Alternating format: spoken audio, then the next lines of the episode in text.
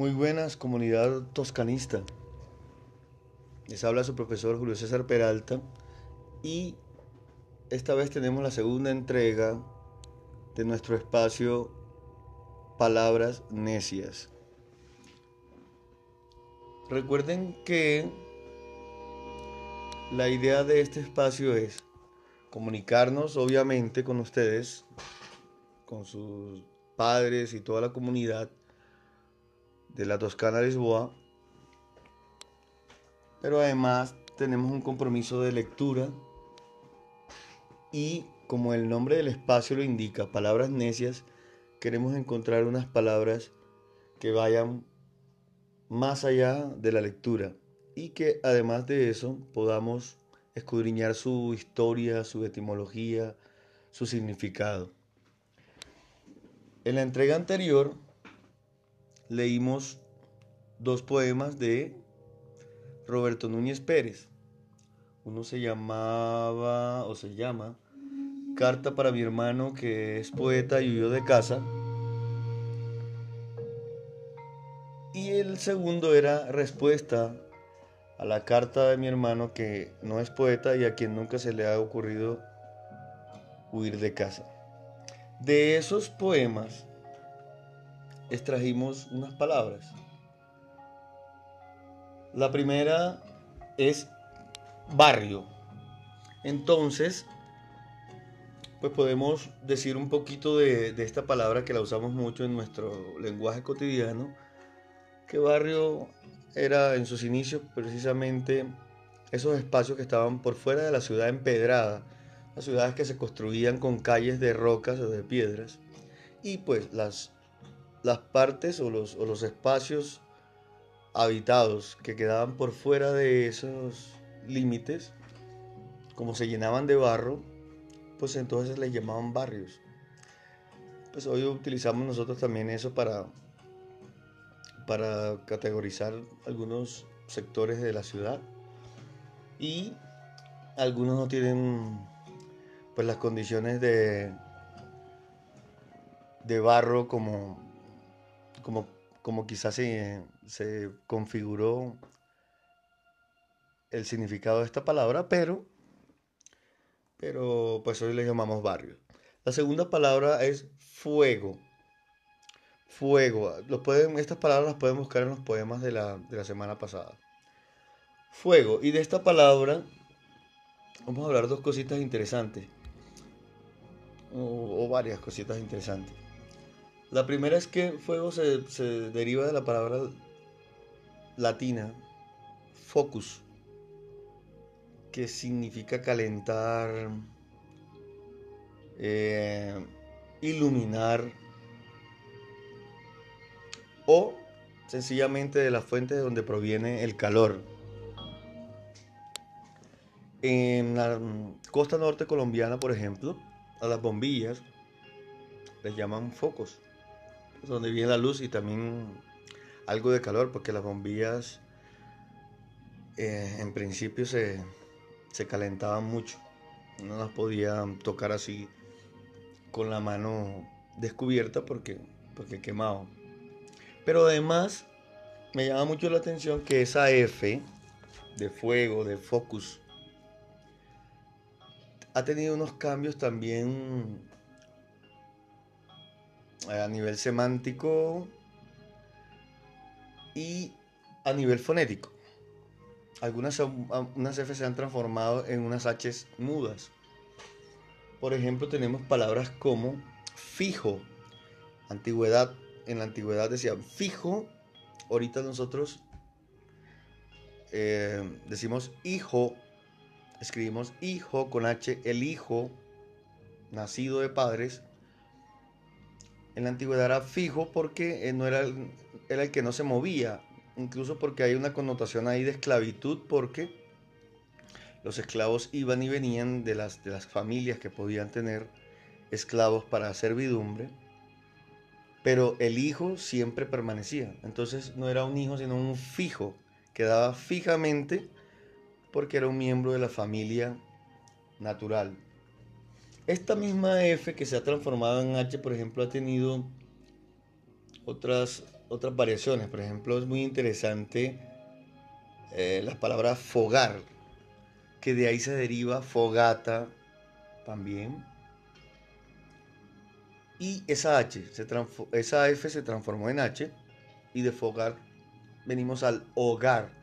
Y miren ustedes que tiene una conexión porque em, etimológicamente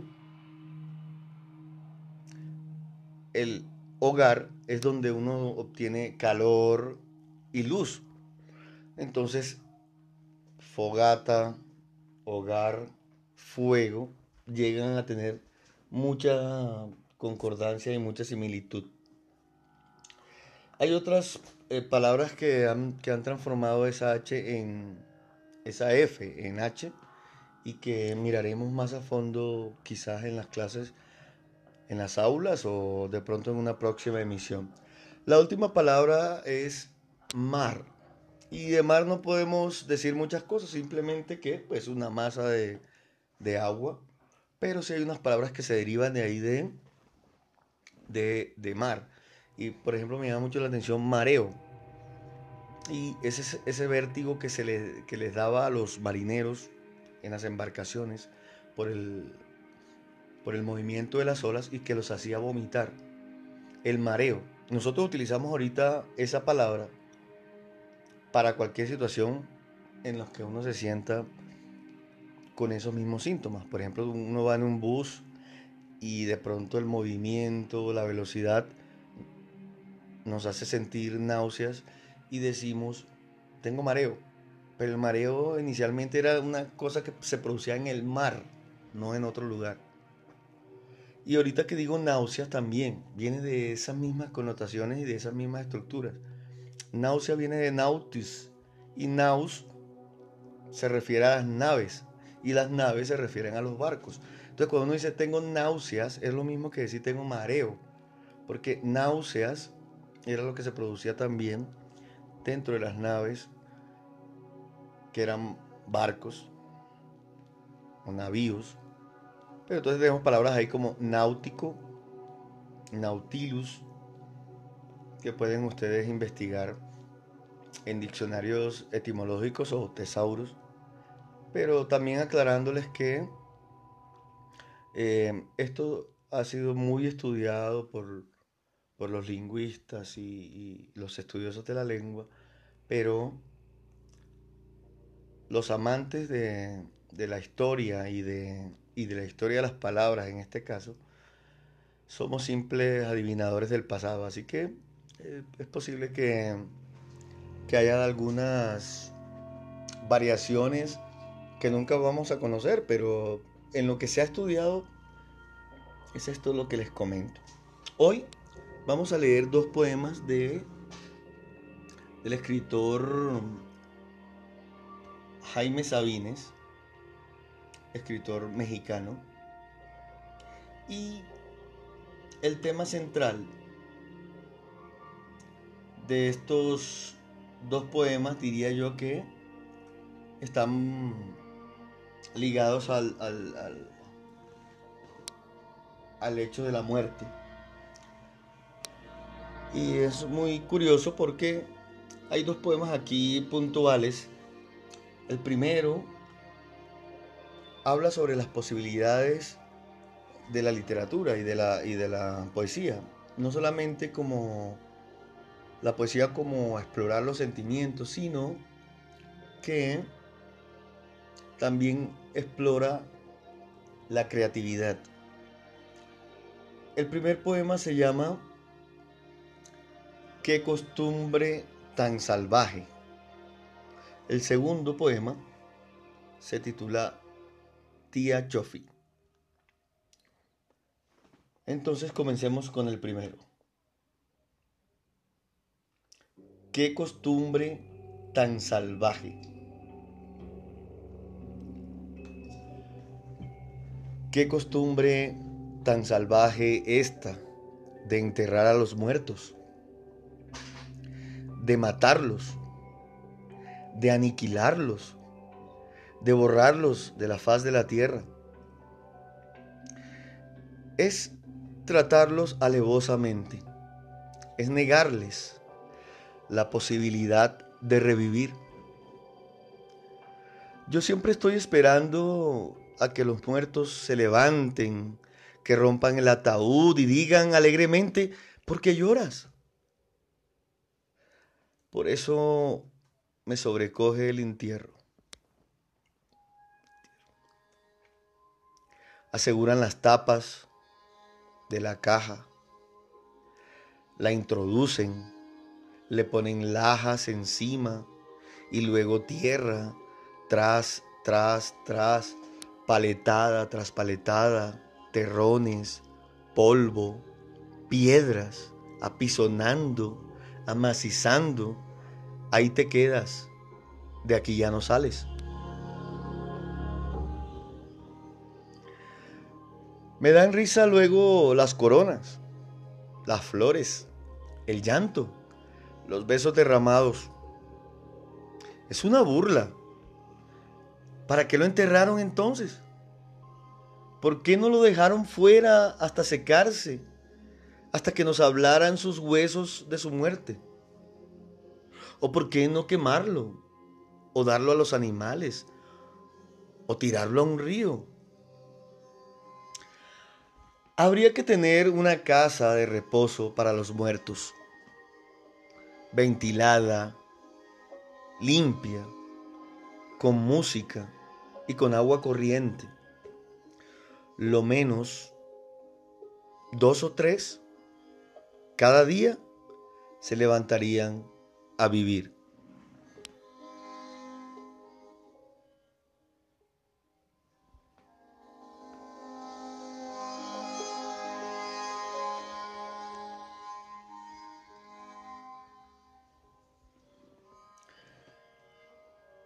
El segundo poema se titula Tía Chofi y es un poema que le escribe el poeta a su a su tía, que fue como una madre, y, que, y quizá nosotros también hemos tenido una tía que, ha sido como una madre para nosotros, pero que nunca tuvo hijos o, o nunca le conocimos esposos o novios o algo así.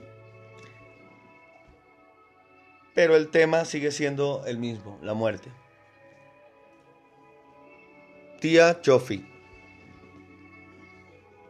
Amanecí triste el día de tu muerte, tía Chofi.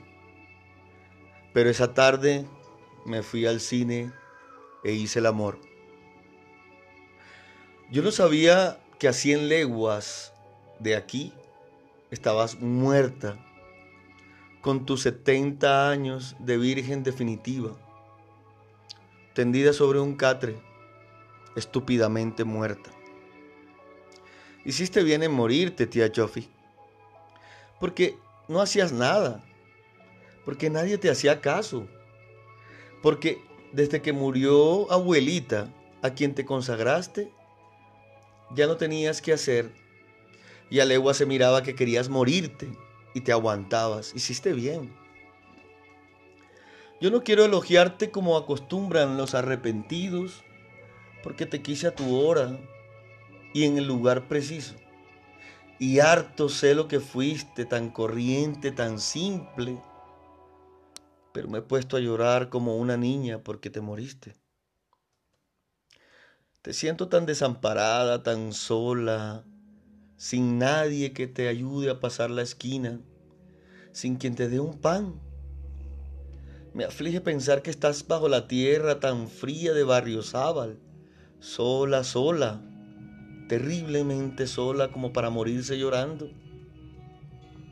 Ya sé que es tonto eso, que estás muerta, que más vale callar, pero ¿qué quieres que haga si me conmueves más que el presentimiento de tu muerte? Ay, jorobada tía Chiofi, me gustaría que cantaras o que cantaras el cuento de tus enamorados. Los campesinos que te enterraron solo tenían tragos y cigarros y yo no tengo más. Ha de haberse hecho el cielo ahora con tu muerte y un Dios justo y benigno ha de haberte escogido. Nunca ha sido tan real eso en lo que tú creíste. Tan miserable fuiste que te pasaste la vida dando a todos. Pedías para dar, desvalida. Y no tenías ese gesto agrio de las solteronas, porque tu virginidad fue como una preñez de muchos hijos. En el medio justo de dos o tres ideas que llenaron tu vida, te repetías incansablemente y eras la misma cosa siempre. Fácil como las flores del campo con que las vecinas regaron tu ataúd. Nunca has estado tan bien como en ese abandono de la muerte. Sofía Virgen, antigua, consagrada, debieron enterrarte de blanco en tus nupcias definitivas. Tú que nunca conociste caricia de hombre y que dejaste que llegaran a tu rostro arrugas antes que besos. Tu casta, limpia, sellada, debiste llevar a Zares tu último día. Exijo que los ángeles te tomen y te conduzcan a la morada de los limpios. Sofía Virgen, vaso transparente, cáliz, que la muerte recoja tu cabeza blandamente y que cierre tus ojos con cuidados de madre mientras entona cantos interminables. Vas a ser olvidada de todos, como los lirios del campo, como las estrellas solitarias, pero en las mañanas en la respiración del buey, en el temblor de las plantas, en la mansedumbre de los arroyos, en la nostalgia de las ciudades, serás como la niebla intocable, hálito de Dios que despierta. Sofía Virgen, desposada en un cementerio de provincia, con una cruz pequeña sobre tu tierra Estás bien allí, bajo los pájaros del monte y bajo la hierba que te hace una cortina para mirar al mundo.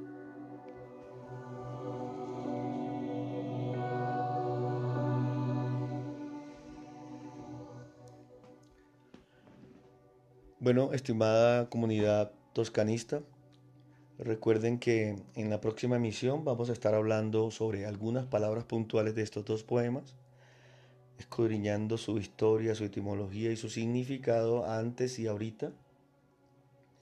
Y que van a haber algunas preguntas o u opiniones de ustedes que se las enviaremos vía WhatsApp o a través de los correos electrónicos. Me alegra mucho volvernos a encontrar y nos vemos, entre comillas, en una próxima emisión. Muchas gracias.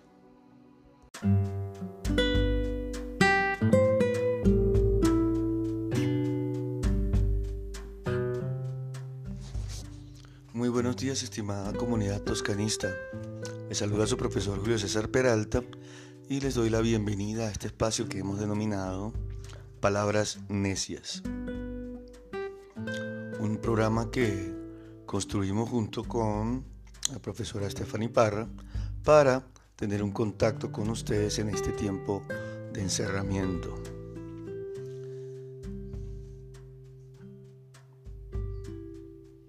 La semana pasada tuvimos unas lecturas, entre ellas dos poemas del escritor, poeta mexicano Jaime Sabines.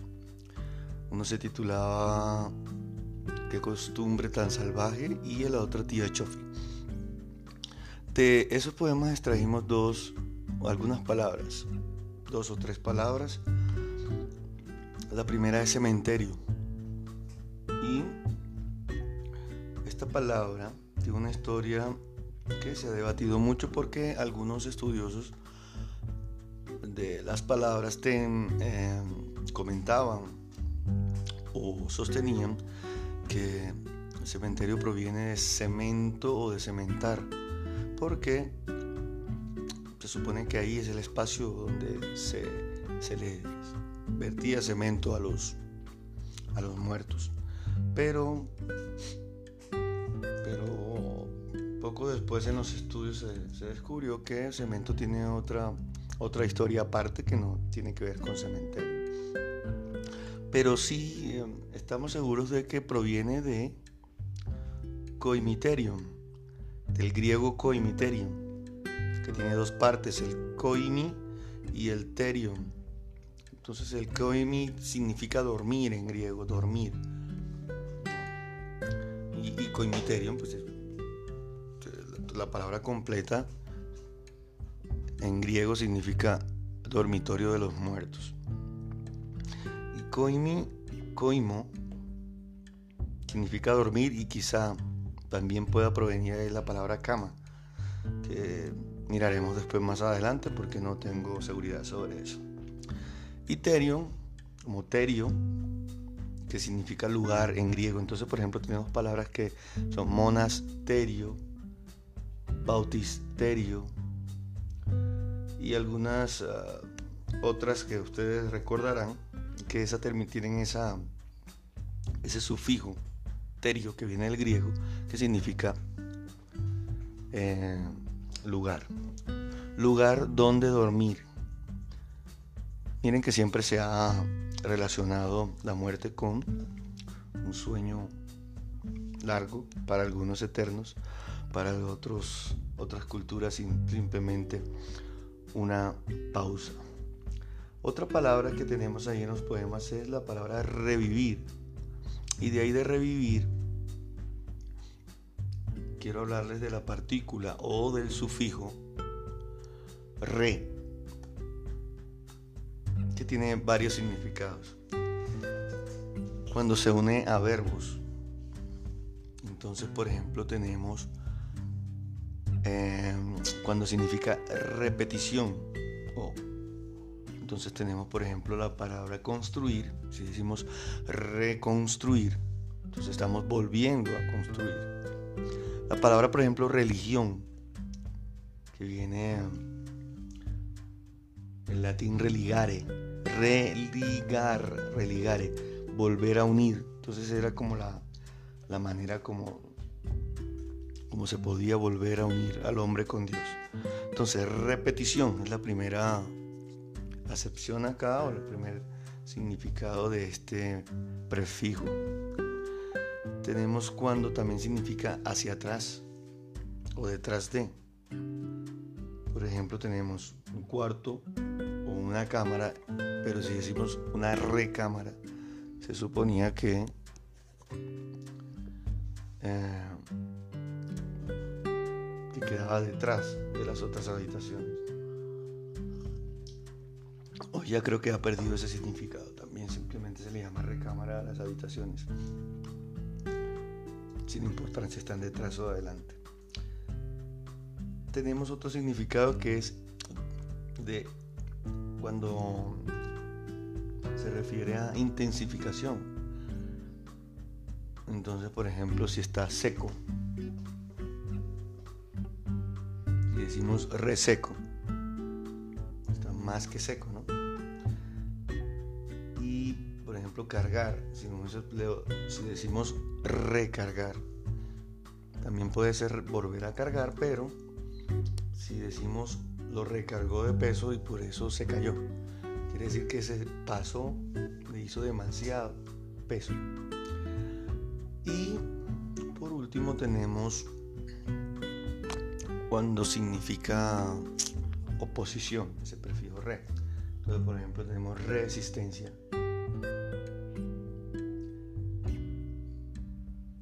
Tenemos eh, rechazar repugnar y reprobar.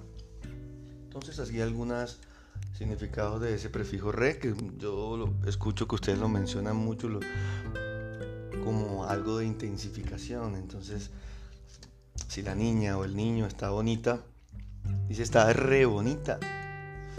Y eh, es, un, es un uso que no se le da mucho a, esa, a ese prefijo combinado con adjetivos, pero como el idioma es cuestión de uso, en el momento en que se use masivamente, así la Real Academia no lo acepte, será aceptado algún día. Por último tenemos la palabra virgen.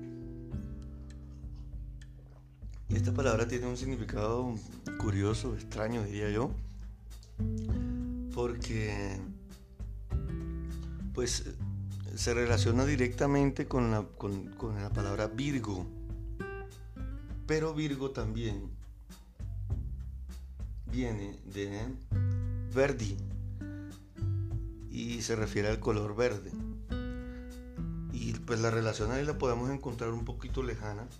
Se supone que cuando algo está verde, no está maduro, no está apto para ciertas cosas, para comer, para para usarse, por ejemplo, como alimento, pero también se relaciona Verdi, Virgen, Virgo con viril.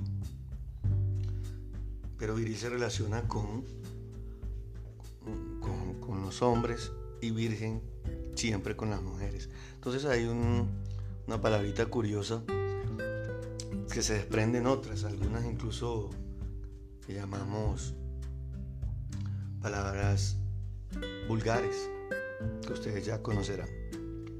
Hoy vamos a leer dos poemas de dos de un escritor argentino nacionalizado francés, Julio Cortázar y una poeta argentina se llama Alejandra Pizarnik. Entonces, el primer poema de Julio Cortázar se titula Tu boca. Toco tu boca, para ser más preciso. Toco tu boca con un dedo, toco el borde de tu boca. Voy dibujándola como si saliera de mi mano, como si por primera vez tu boca se entreabriera y me basta cerrar los ojos para deshacerlo todo y comenzar. Hago nacer cada vez la boca que deseo, la boca que mi mano elige y te dibuja en la cara.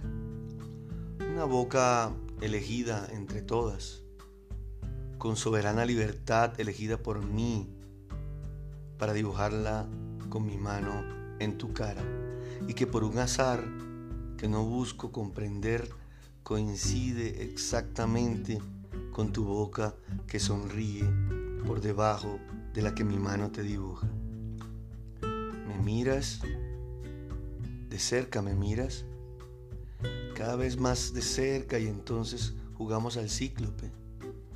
Nos miramos cada vez más de cerca y nuestros ojos se agrandan, se acercan entre sí y superponen y los cíclopes se miran, respirando confundidos, las bocas se encuentran y luchan tibiamente, mordiéndose con los labios, apoyándose apenas la lengua en los dientes, jugando en sus recintos, donde un aire pesado va y viene con un perfume viejo y un silencio.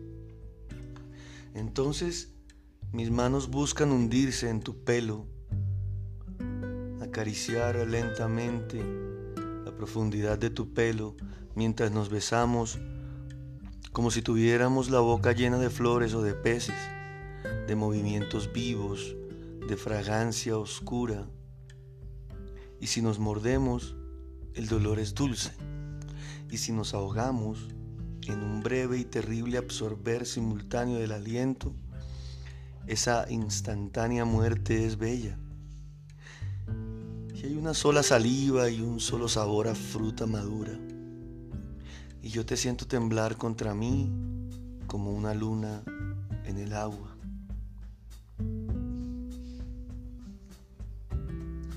El segundo poema, y además muy breve, es de la poetisa Alejandra Pizarnik, también argentina, y murió hace ya mucho tiempo, en 1972 tenemos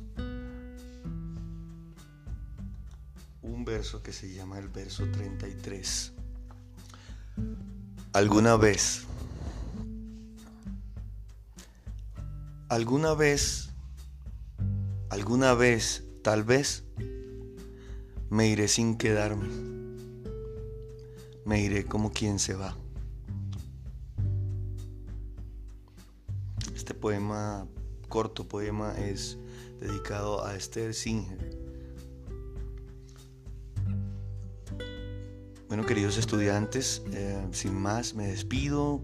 No olviden la, próxima cita con Palabras Necias, con sus profesores Julio Peralta y quien nos va a estar acompañando también en este espacio, la profesora Stephanie Parra. Muchas gracias por su atención y nos volveremos a ver.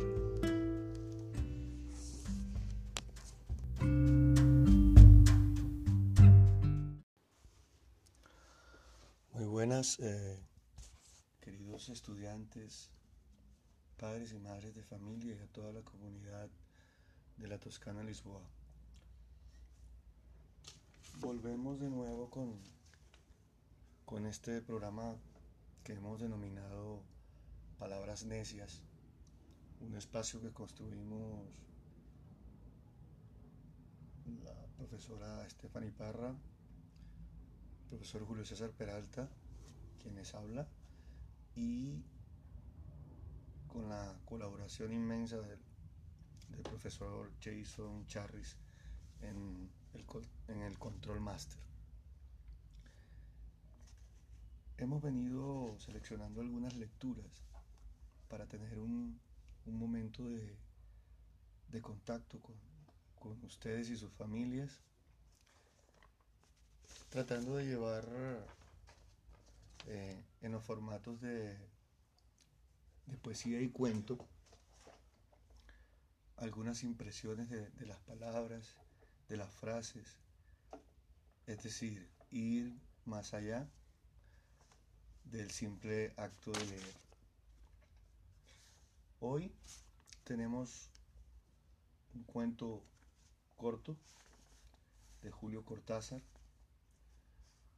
un escritor argentino que hace parte de, este movimiento que denominaron el realismo mágico.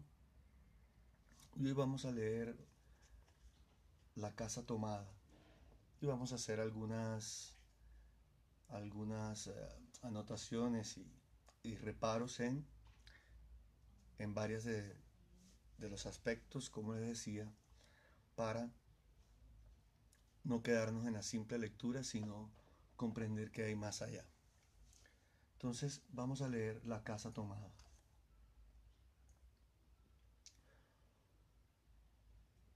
Nos gustaba la casa porque, aparte de espaciosa y antigua, hoy que las casas antiguas sucumben a la más ventajosa liquidación de sus materiales, guardaba los recuerdos de nuestros bisabuelos, el abuelo paterno, nuestros padres y toda la infancia. Nos habituamos Irene y yo a persistir solos en ella, lo que era una locura, pues en una casa podrían vivir ocho personas sin estorbarse. Hacíamos la limpieza por la mañana, levantándonos a las 7 y a eso de las 11 yo le dejaba a Irene las últimas habitaciones por repasar y me iba a la cocina. Almorzábamos a mediodía, siempre puntuales.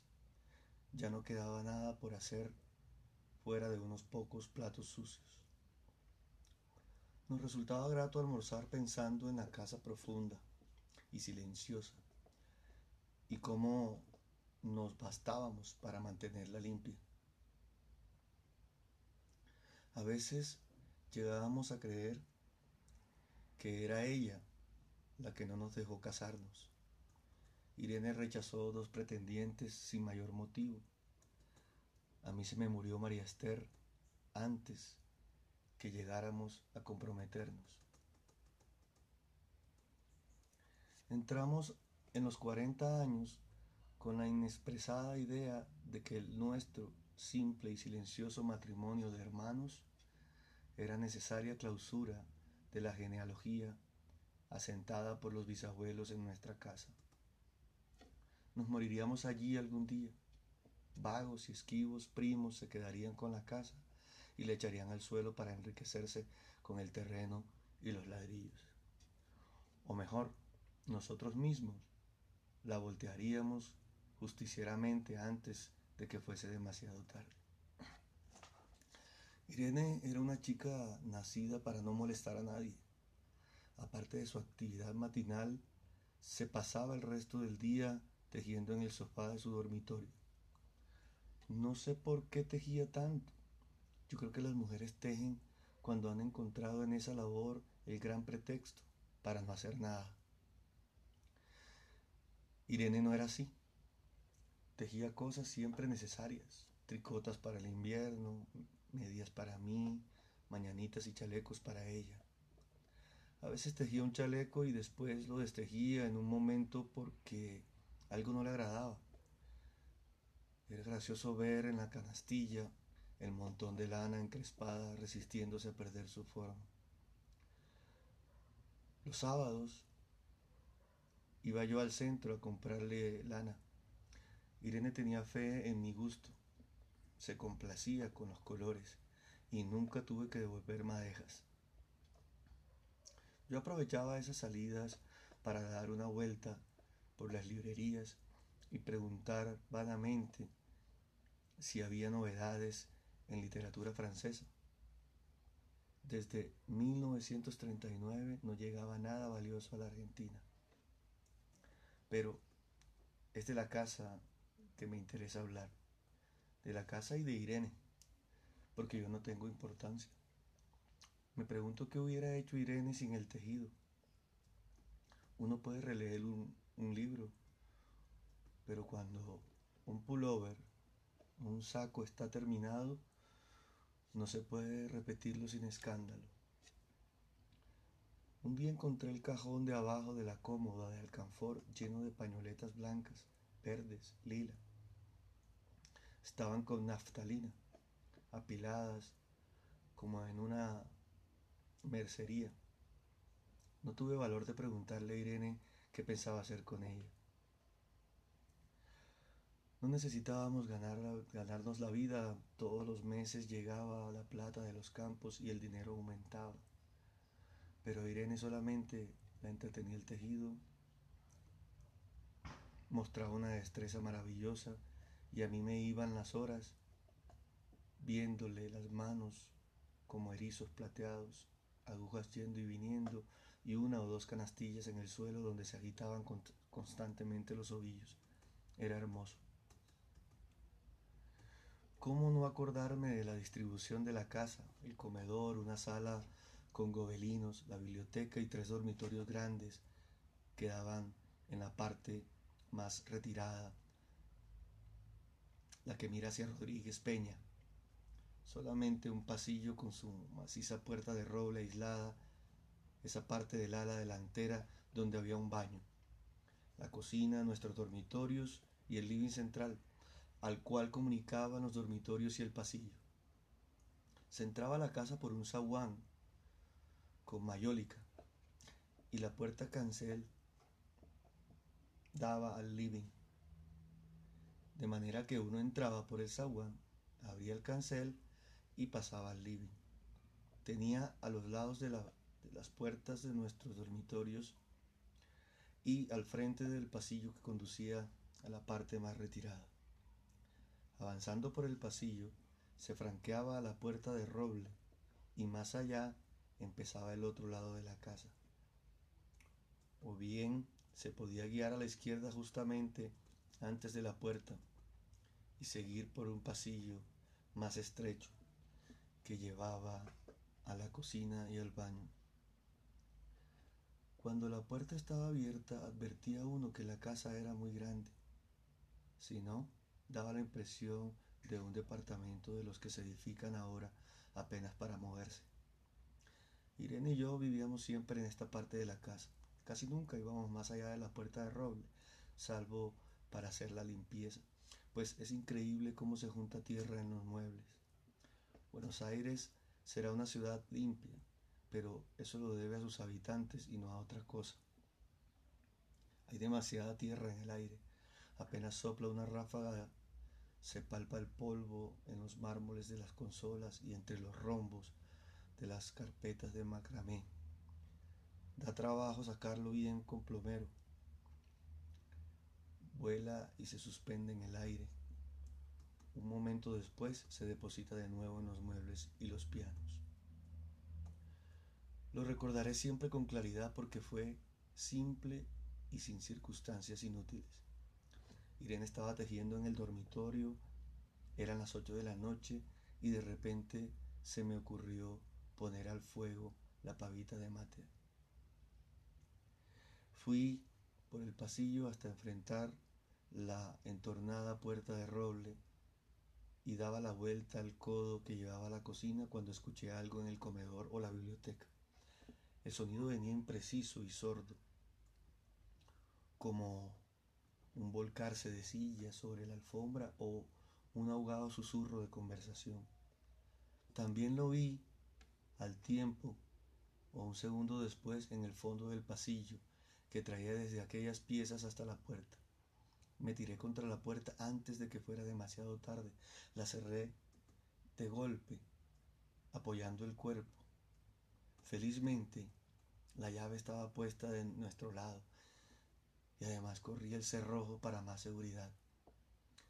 Fui a la cocina, calenté la pavita y cuando estuve de vuelta con la bandeja del mate le dije a Irene, tuve que cerrar la puerta del pasillo, se han tomado la parte del fondo. Irene dejó caer el tejido y me miró con sus grandes ojos cansados. ¿Estás seguro? Asentí. Entonces, dijo recogiendo las agujas, ¿tendremos que vivir en este lado? Yo cebaba el mate con mucho cuidado, pero ella tardó un rato en, en reanudar su labor. Me acuerdo que tejía un chaleco gris. A mí me gustaba ese chaleco. Los primeros días nos pareció penoso porque ambos habíamos dejado en la parte tomada muchas cosas que queríamos. Mis libros de literatura francesa, por ejemplo, estaban en la biblioteca. Irene extrañaba esas carpetas, un par de pantuflas que tanto la abrigaban de invierno. Yo sentía mi pipa de enebro y creo que Irene pensó en una botella de Hesperidimina de muchos años. Con frecuencia pero esto solamente sucedió los primeros días. Cerrábamos algún cajón de las cómodas y nos mirábamos con tristeza. No está aquí. Y era una cosa más de todo lo que habíamos perdido al otro lado de la casa. Pero también tuvimos ventajas. La limpieza se simplificó tanto que aún levantándose tardísimo a las nueve y media, por ejemplo, no daban las once y ya estábamos de brazos cruzados. Irene se acostumbró a ir conmigo a la cocina y ayudarme a preparar el almuerzo. Lo pensamos bien y se decidió esto. Mientras yo preparaba el almuerzo, Irene cocinaría platos para comer fríos de noche. Nos alegramos porque siempre resulta molesto tener que abandonar los dormitorios al atardecer y ponerse a cocinar. Ahora nos bastaba con la mesa en el dormitorio de Irene y las fuentes de comida fiambre. Irene estaba contenta porque le quedaba más tiempo para tejer y andaba un poco perdido a causa de los libros, pero por no afligir a mi hermana me puse a revisar la colección de estampillas de papá y eso me sirvió para matar el tiempo. Nos divertíamos mucho cada uno en sus cosas, casi siempre reunidos en el dormitorio de Irene que era más cómodo. A veces Irene decía, fíjate cómo me quedó este punto del tejido que se me ha ocurrido. ¿No parece un trébol?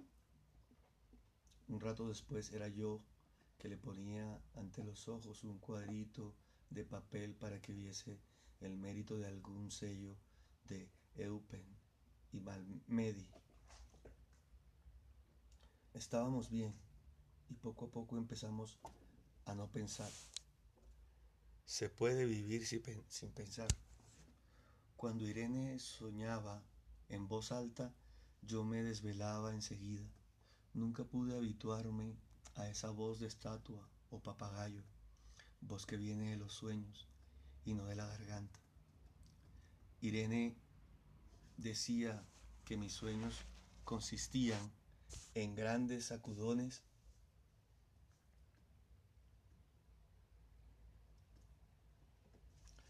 que a veces hacían caer el cobertor.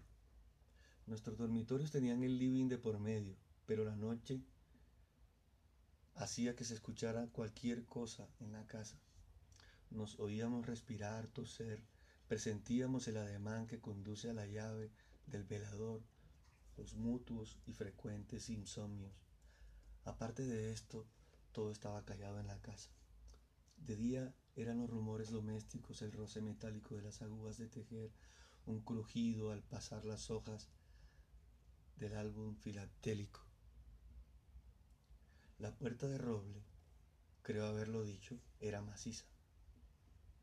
En la cocina el baño, que quedaban tocando la parte tomada, nos poníamos a hablar en voz más alta o Irene cantaba canciones de cuna. En una cocina hay demasiado ruido de losa y vidrios para que otros sonidos irrumpan en ella. Muy pocas veces permitíamos allí el silencio, pero cuando tornábamos a los dormitorios y al living, entonces la casa se ponía callada y a media luz.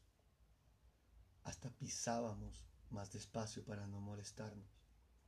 Yo creo que era por eso que de noche, cuando Irene empezaba a soñar en voz alta, me desvelaba enseguida.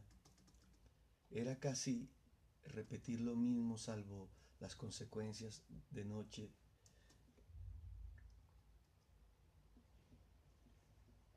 Antes de acostarnos, me daba sed. Le dije a Irene que iba hasta la cocina a servirme un vaso de agua. Desde la puerta del dormitorio, ella tejía. Oí ruido en la cocina, tal vez en la cocina o tal vez en el baño, porque el codo del pasillo apagaba el sonido. A Irene le llamó la atención mi brusca manera de detenerme y vino a mi lado sin decir palabra. Nos quedamos escuchando los ruidos, notando claramente que eran de este lado de la puerta de roble. En la cocina y el baño o en el pasillo mismo donde empezaba el codo casi al lado nuestro. No nos miramos siquiera. Apreté el brazo de Irene y la hice correr conmigo hasta la puerta cancel, sin volvernos hacia atrás. Los ruidos se oían más fuertes, pero siempre sordos, a espaldas nuestras. Cerré de un golpe la cancel y nos quedamos en el zaguán. Ahora no se oía nada. Han tomado esta parte, dijo Irene. El tejido le colgaba de las manos y las hebras iban hasta la cancel y se perdían debajo. Cuando vio que los ovillos habían quedado al otro lado, soltó el tejido sin mirarlo. ¿Tuviste tiempo para traer alguna cosa? le pregunté inútilmente. No, nada, dijo ella. Estábamos con lo puesto. Me acordé de los quince mil pesos en el armario de mi dormitorio. Ya era tarde ahora. ¿Cómo me quedaba el reloj de pulsera? Vi que eran las once de la noche. Rodeé con mi brazo la cintura de Irene. Yo creo que ella estaba llorando.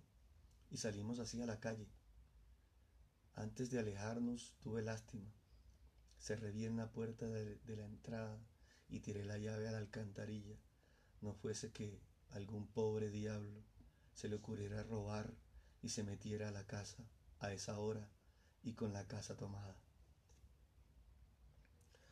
Bueno, queridos estudiantes, hasta aquí llegó la casa tomada. Para la próxima emisión estaremos hablando sobre algunos aspectos del cuento, pero por ahora vayan pensando por qué el título de La casa tomada y para ustedes, ¿quién se tomó la casa? Los espero en una próxima emisión y los dejo con su profesora Stephanie Parra para seguir conversando en este amable diálogo. Muchas gracias.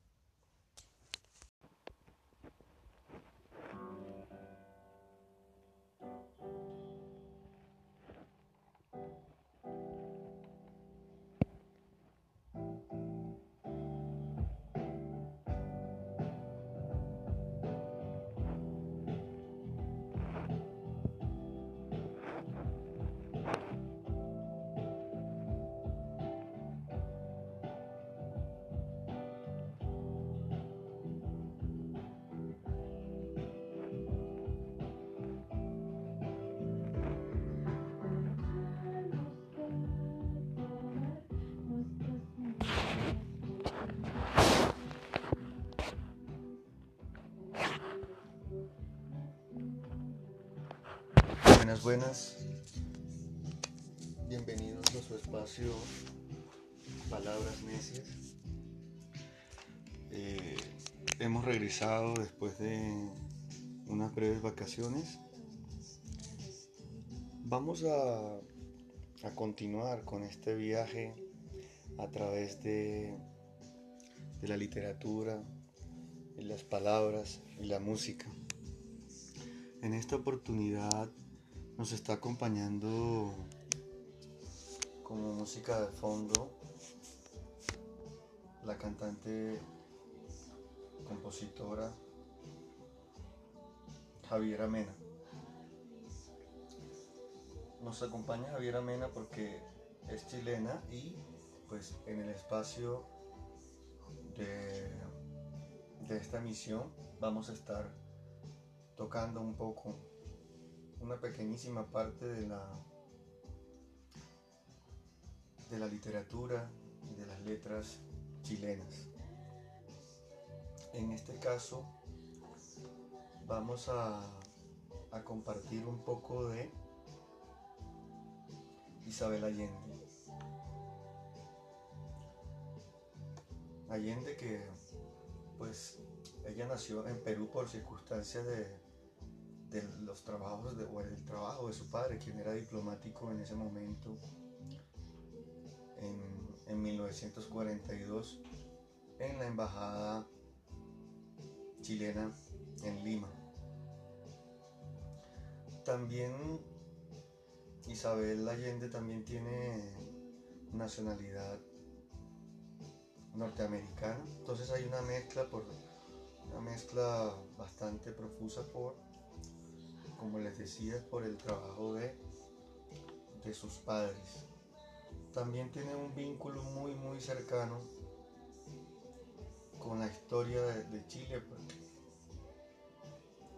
porque, pues también ella es, eh, yo no sé, sobrina, podríamos decir, porque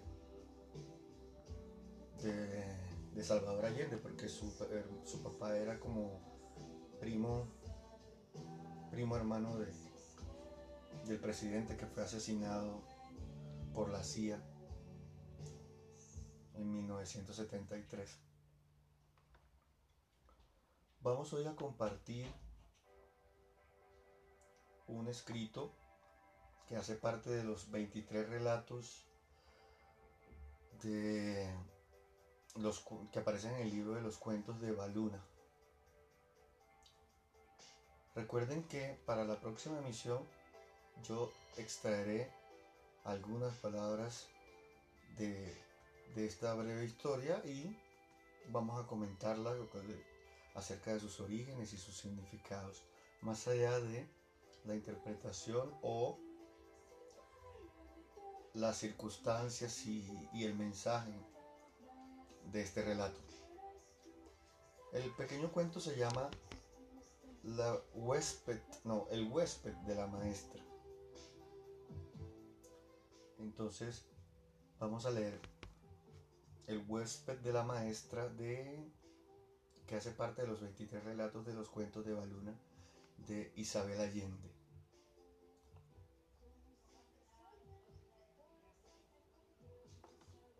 La maestra Inés entró en la perla de Oriente, que a esa hora estaba sin clientes. se dirigió al mostrador donde Riad Halabi enrollaba una tela de flores multicolores y anunció que acababa de cercenarle el cuello a un huésped en su pensión.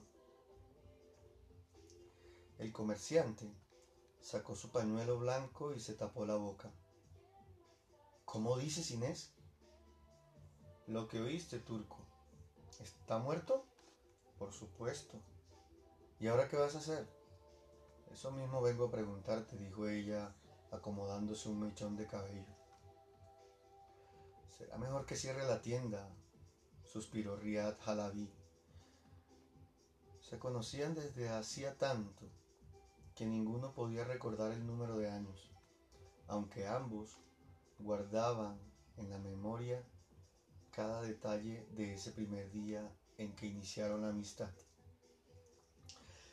Él era entonces uno de esos vendedores viajeros que van por los caminos ofreciendo sus mercancías, peregrino del comercio, sin brújula ni rumbo fijo, un migrante árabe con un falso pasaporte turco, solitario, cansado, con el paladar partido como un conejo y unas ganas insoportables de sentarse a la sombra.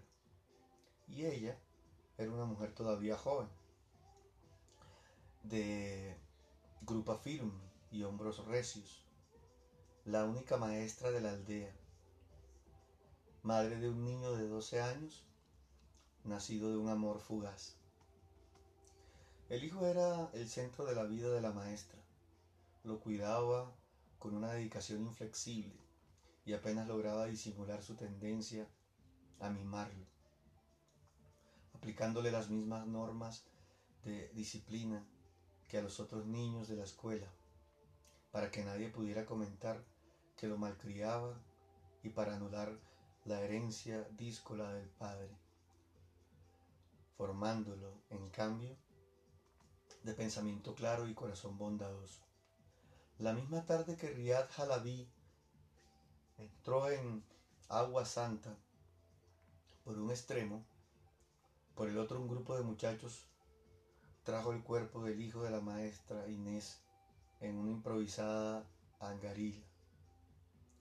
Se había metido en un terreno ajeno a recoger un mango y el propietario, un afuerino, a quien nadie conocía por esos lados, le disparó un tiro de fusil con intención de asustarlo, marcándole la mitad de la frente con un círculo negro por donde se le escapó la vida. En ese momento, el comerciante descubrió su vocación de jefe y sin saber cómo, se encontró en el centro del suceso, consolando a la madre, organizando el funeral como si fuera un miembro de la familia y sujetando a la gente para evitar que despedazara al responsable. Entre tanto, el asesino comprendió que le sería muy fácil salvar la vida si se quedaba allí y, y escapó del pueblo dispuesto a no regresar jamás. A Riad Halabi le tocó a la mañana siguiente encabezar a la multitud que marchó del cementerio hacia el sitio donde había, donde había caído el niño. Todos los habitantes de Agua Santa pasaron ese día acarreando mangos que lanzaron por las ventanas hasta llenar la casa por completo, desde el suelo hasta el techo. En pocas semanas el sol fermentó la fruta que reventó en un jugo espeso, impregnando las paredes de de una sangre dorada, de un pus dulzón, que transformó la vivienda en un fósil de dimensiones prehistóricas, una enorme bestia en proceso de pudredumbre, atormentada por la infinita diligencia de las larvas y los mosquitos de la descomposición. La muerte del niño, el papel que le tocó jugar en esos días, y la acogida que tuvo en Agua Santa determinaron la existencia de Riad Halabi. Olvidó su ancestro de nómada y se quedó en la aldea. Ahí instaló su almacén, la perla de Oriente. Se casó, enviudó, volvió a casarse y siguió viviendo mientras crecía su prestigio de hombre justo. Por su parte, Inés educó a varias generaciones de criaturas con el mismo cariño tenaz que le hubiera dado a su hijo, hasta que la venció la fatiga. Entonces se dio el paso a otras maestras, llegadas de la ciudad con nuevos silabarios, y ella se retiró. Al dejar las aulas, sintió que envejecía y que el tiempo se aceleraba. Los días pasaban demasiado rápidos sin que ella pudiera recordar en qué se le habían ido las horas. Ando aturdida, turco. Me estoy muriendo sin darme cuenta, comentó. Estás, tan sana como siempre, Inés. Lo que pasa es que te aburres. No debes estar ociosa, replicó Riyad Halabi. Y le dio la idea de agregar unos cuartos en su casa y convertirla en pensión. En este pueblo no hay hotel, tampoco hay turistas, agregó ella. Una cama limpia y un desayuno caliente son bendiciones para los viajeros de paso. Así fue, principalmente para los camioneros de la compañía de petróleos que quedaban a pasar la noche en la pensión cuando el cansancio y el tedio de la carretera le llenaban el cerebro de alucinaciones. La maestra Inés era la matrona más respetada de Aguasanta. Había educado a todos los niños del lugar durante varias décadas, lo cual le daba autoridad para intervenir en las vidas de cada uno y tirarles las orejas cuando lo consideraba necesario. Las muchachas les llevaban sus novios para que los aprobara. Los esposos la consultaban en sus peleas. Era consejera, árbitro y juez en todos los problemas. Su autoridad era más sólida que la del cura, la del médico o la de la policía. Nada la detenía en el ejercicio de ese poder. En una ocasión se metió en el retén, pasó por delante del teniente sin saludarlo cogió las llaves que le colgaban de un clavo en la pared y sacó de la celda a uno de sus alumnos, preso a causa de una borrachera. El oficial trató de impedírselo, pero ella le dio un empujón y se llevó al muchacho cogido por el cuello. Una vez en la calle, le propinó un par de bofetones y le anunció que la próxima vez ella misma le bajaría los pantalones para darle una susurra memorable. El día en que Inés fue a anunciarle que había matado a un cliente, Riyad Halabi no tuvo ni la menor duda de que hablaba en serio, porque la conocía demasiado. La tomó del brazo y caminó con ella las dos cuadras que separaban la perla de Oriente de la casa de ella.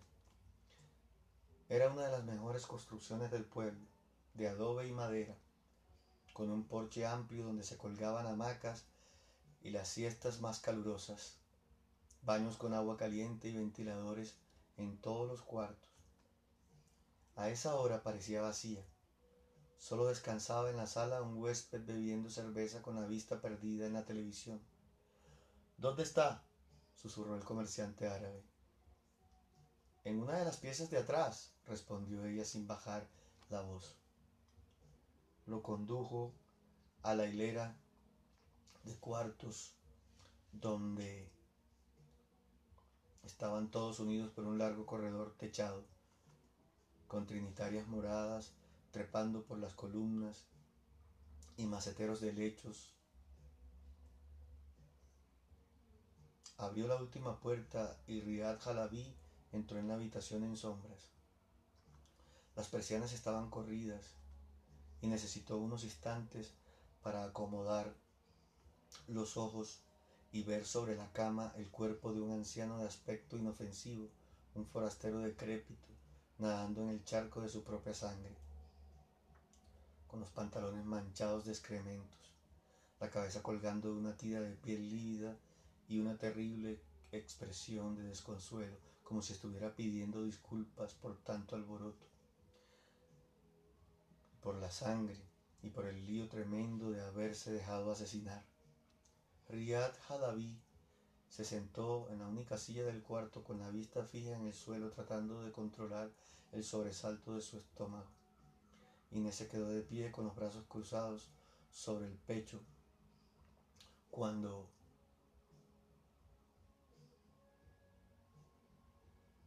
dos días antes había necesitado lavar las manchas y por lo menos otros dos para ventilar el olor a mierda y a espanto. ¿Cómo lo hiciste? preguntó por fin Riyad Halabi, secándose el sudor. Con el machete de picar cocos. Me vine por detrás y le di un solo golpe. Ni cuenta se dio, pobre diablo. ¿Por qué? Tenía que hacerlo. Así es la vida.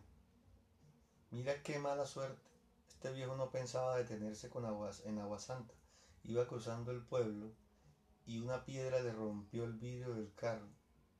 Vino a pasar unas horas aquí mientras el italiano del garaje le conseguía otro repuesto. Ha cambiado mucho. Todos hemos, todos hemos envejecido, según parece, pero lo reconocí al punto. Lo esperé muchos años, segura de que vendría, tarde o temprano. Es el hombre de los mangos,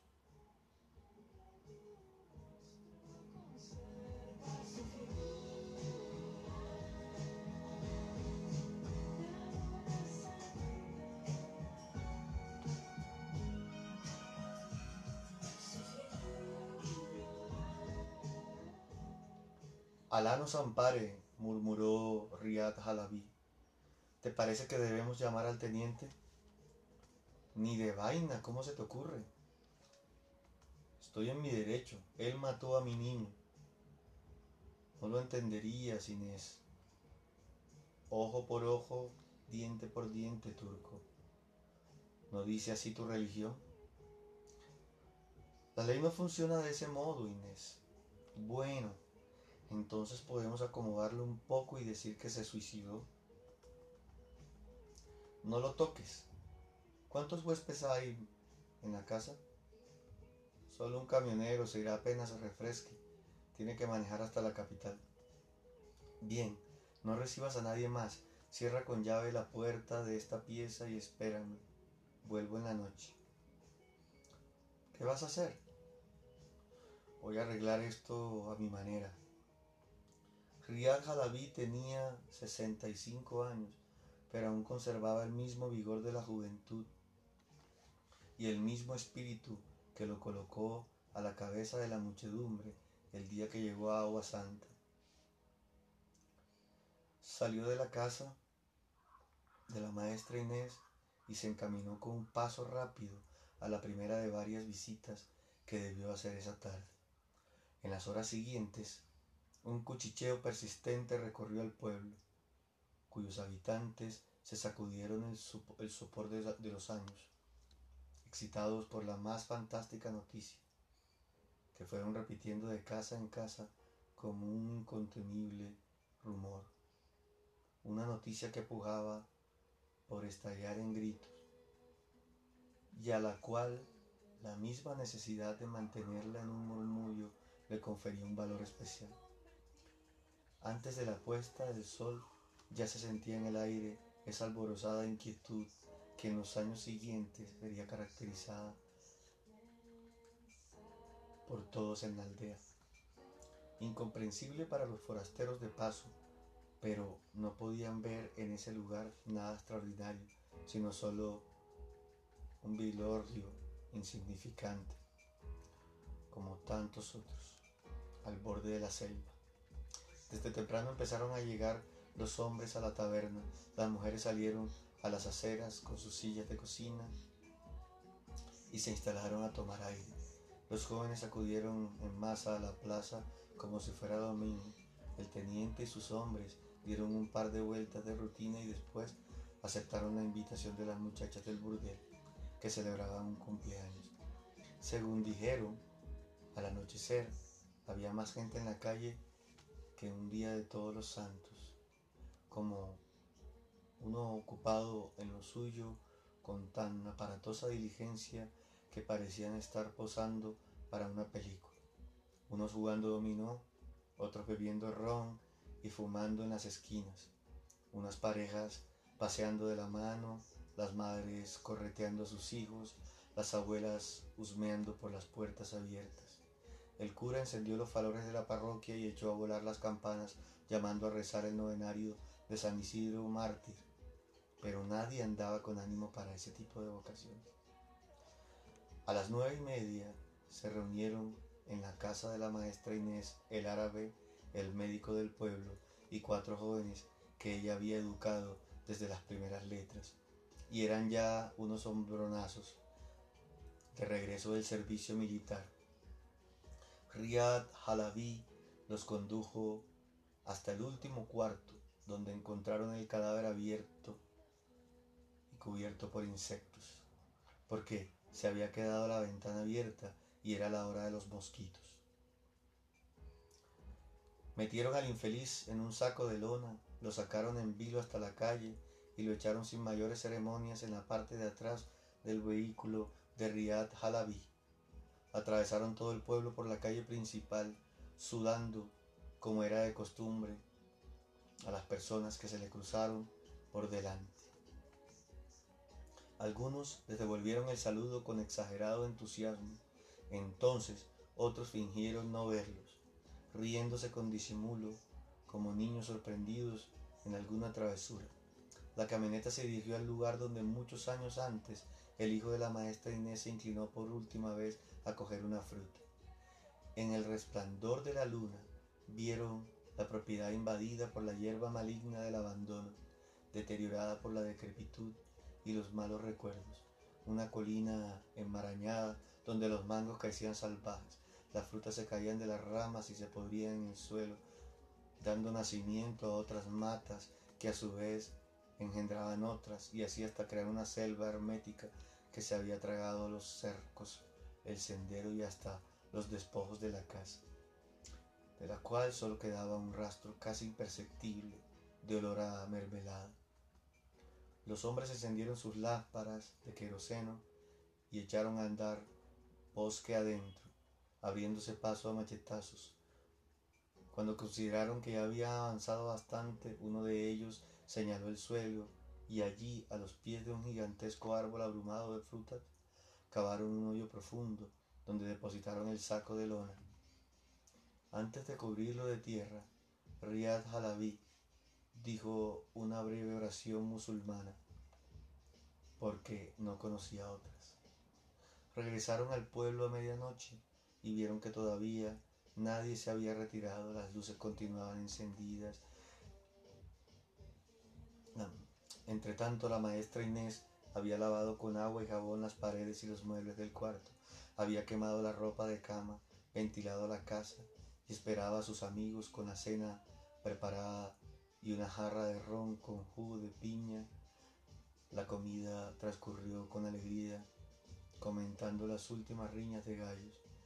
Bárbaro deporte, según la maestra, pero menos bárbaro que las corridas de toros donde un matador colombiano acababa de perder el hígado, alegaron los hombres.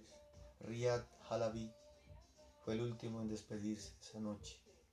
Por primera vez en su vida se sentía viejo.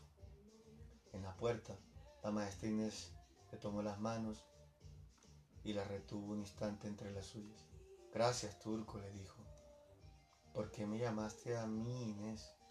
porque tú eres la persona que más quiero en este mundo y porque tú debiste ser el padre de mi hijo. Al día siguiente, los habitantes de Agua Santa volvieron a sus quehaceres de siempre, engrandecidos por una complicidad magnífica, por un secreto de buenos vecinos que habían de guardar con el mayor celo, pasándoselo unos a otros por muchos años como, como una leyenda de justicia hasta que la muerte de la maestra Inés nos liberó a todos y puedo yo ahora contárselos a ustedes.